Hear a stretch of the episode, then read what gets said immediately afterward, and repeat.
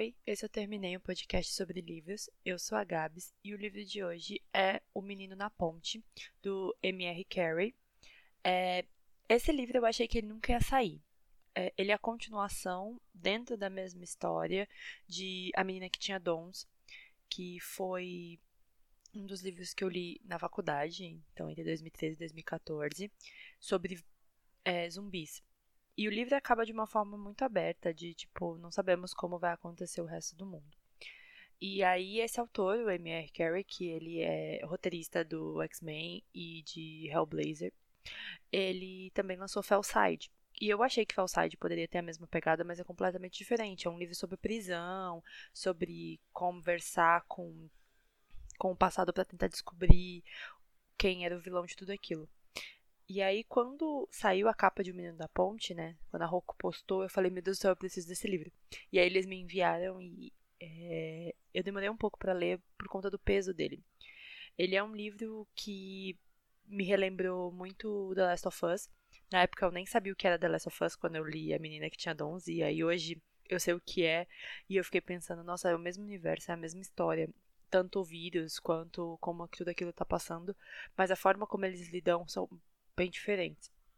Então, o, o livro basicamente, é, anos depois do que aconteceu no primeiro, né, na menina que tinha dons, eles seguem tentando achar a cura para a doença, né, para os famintos, né, como eles chamam. Doze pessoas que são entre civis e civis, né, que são cientistas e militares, eles vão fazer uma excursão para tentar achar alguma coisa de diferente que traga a cura do vírus. Aí um menino, o Stephen Graves, ele tem 15 anos e ele foi encontrado no meio de, um, de uma guerra ali entre os humanos e os zumbis. Foi a criança que sobreviveu e levaram ele embora.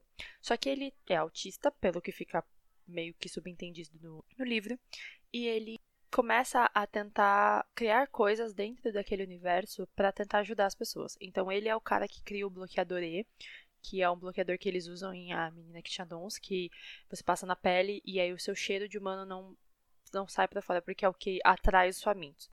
Então ele fez isso, mas todo mundo fala que não, que não foi ele, porque ele é muito jovem para isso. Tipo, tiram essa descrença do menino. E ele acaba descobrindo nesse livro meio que a cura. Porque o que acontece? Ele encontra crianças.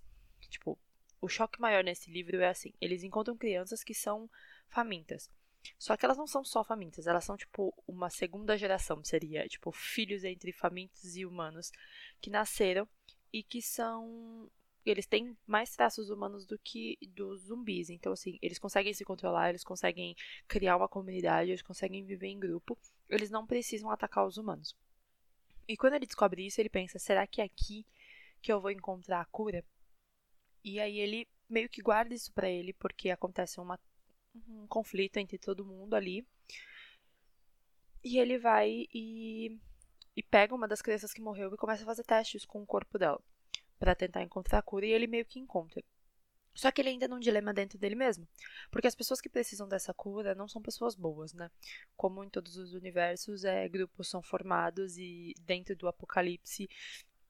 E as pessoas acham que porque elas têm poder, elas podem fazer o que elas quiserem sobre as outras, que é o que basicamente acontece nesse livro.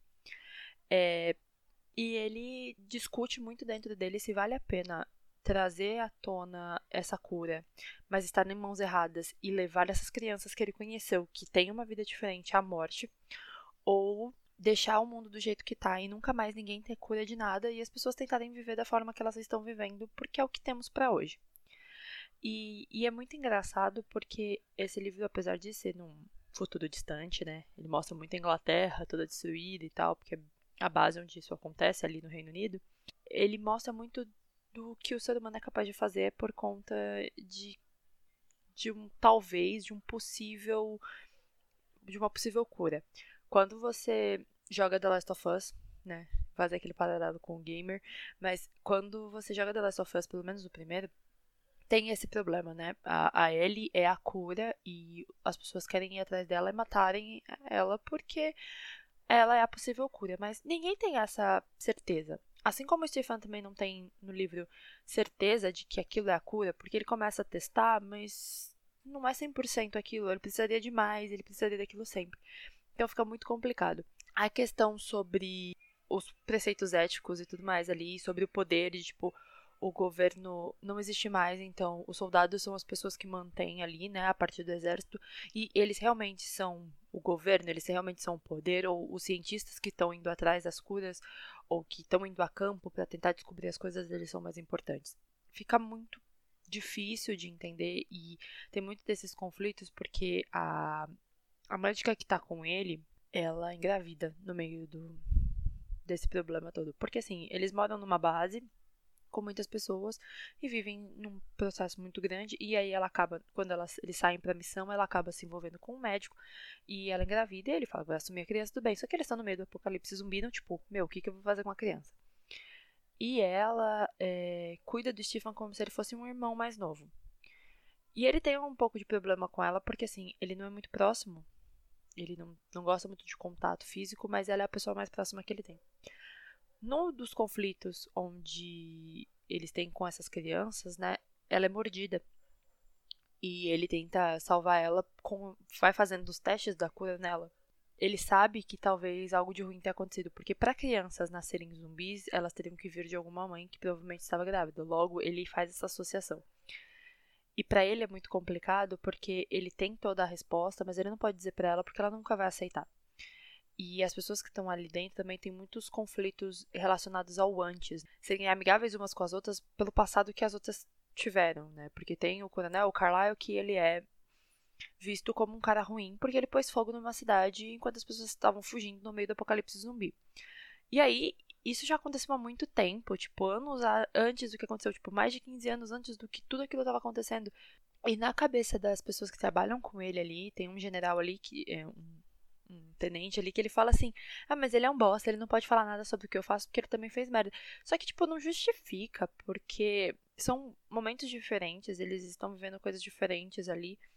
E esse tenente ele começa a agir por impulso de vingança mesmo. Então ele não pensa nas outras pessoas. Então ele sai matando todo mundo, ele sai fazendo um monte de coisa que não faz muito sentido. Tanto que é, tem um conflito maior ali dentro, que é um conflito de poder, né? Dentro dos generais comandantes, enfim, que querem tomar a cidade e o poder e que rolam várias traições e que as pessoas ficam se perguntando para quê, sabe? Ninguém pensou no outro ou pensou tipo, ah, vai ser fácil, eu vou receber status. Só que status do que esse mundo não existe mais. Então é muito engraçado ver que mesmo em um universo onde não tem mais a necessidade da existência humana, né? Porque já não existe mais, o número de humanos é muito pequeno, é, as pessoas continuam com conflitos de poder e de status que não, não há necessidade de existir. E é o que o Stephen, o tempo inteiro ali no livro, fica é, que ele não quer, tipo, o status já, porque ele descobriu a cura, ele quer proteger as pessoas. E é o que ele faz o livro inteiro. No final, ali tem uma passagem muito diferente que eu fiquei meio confusa sobre o que estava acontecendo, mas ele exemplifica para onde a gente caminha. E é muito engraçado, porque assim, a primeira vez que eu li um livro desse autor, né, que foi A Menina que Tinha Dons, eu fiquei muito assustada. Porque tudo que ele fala ali tem uma base científica o vírus que ele coloca que vai transformar as pessoas em zumbis transformam formigas em zumbis. E aí, quando eu comentei isso com algumas pessoas, as pessoas falam assim: Ah, é o mesmo vírus do The Last of Us. E eu fiquei, ah, não sabia, né? Tipo, enfim. E eu fiquei muito em choque na época porque a ideia de ter algo que já existe no, no mundo, que tem essa propensão de ser algo grande, faz com que as pessoas imaginem o possível, né? Tipo, esse livro seria um sci-fi, mas na minha cabeça ele pode ser uma distopia, porque a distopia usa coisas que podem existir e ser transformadas de forma diferente. Mas ao mesmo tempo, ele é um livro que me traz muitas reflexões sobre o que é ético, o que você faria no momento de coisas tão ruins, sabe? Tipo, o que eu faria no meio de uma situação dessa? Será que eu protegeria as crianças que eu nunca vi, mas que talvez sejam o nosso futuro? Ou eu destruiria tudo e vamos viver a vida tentar ser o mais forte possível? E é bem complicado. E, e o, o livro ele tem várias divisões, mas ele é um pouco mais difícil.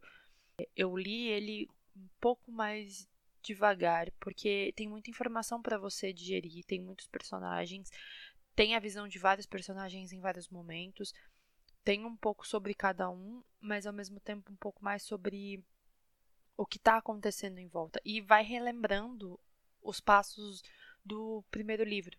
Então, como eu li faz muito tempo, né? Mais de sete anos, basicamente, então ficou um pouco difícil para eu lembrar o que estava acontecendo. Claro que a menina que tinha dons virou filme. É, eu não sei se ele foi distribuído no Brasil nos cinemas, eu acho que não, mas você encontra é, na internet em algumas plataformas, porque ele é um livro muito legal. Porque também tem essa discussão sobre crianças que são infectadas com o vírus zumbi e se elas podem ou não ser é, mais civilizadas. Porque a personagem no livro, né, no A Menina que Tinha Dons, ela é civilizada até o momento que ela sente o cheiro da, de carne humana. E no Menino da Ponte, eles são civilizados mesmo sentindo o cheiro das, das pessoas. Então eu não sei se eles evoluíram dela, sabe? Fica nessa questão. Ou se eles são de outra forma. É um livro que eu recomendo muito, de verdade, por tudo que ele tem, por tudo que ele passa. Para vocês que gostam de jogos, né, de games, como eu disse, quem gosta de The Last of Us vai amar, porque tem essa pegada, esse universo tem um pouco da história ali, né? Por conta do vírus e tudo mais. A forma como eles chamam os personagens é diferente, porque em The Last of Us é os, os clickers, ou tem uns nomes diferentes lá, e aqui é só são famintos, não tem uma separação. É, mas é muito legal, vale muito a pena. E se alguém já leu algo do M.R. Carey, por favor, me manda lá no arroba. E é isso. Obrigado para quem ficou até agora. E tchau!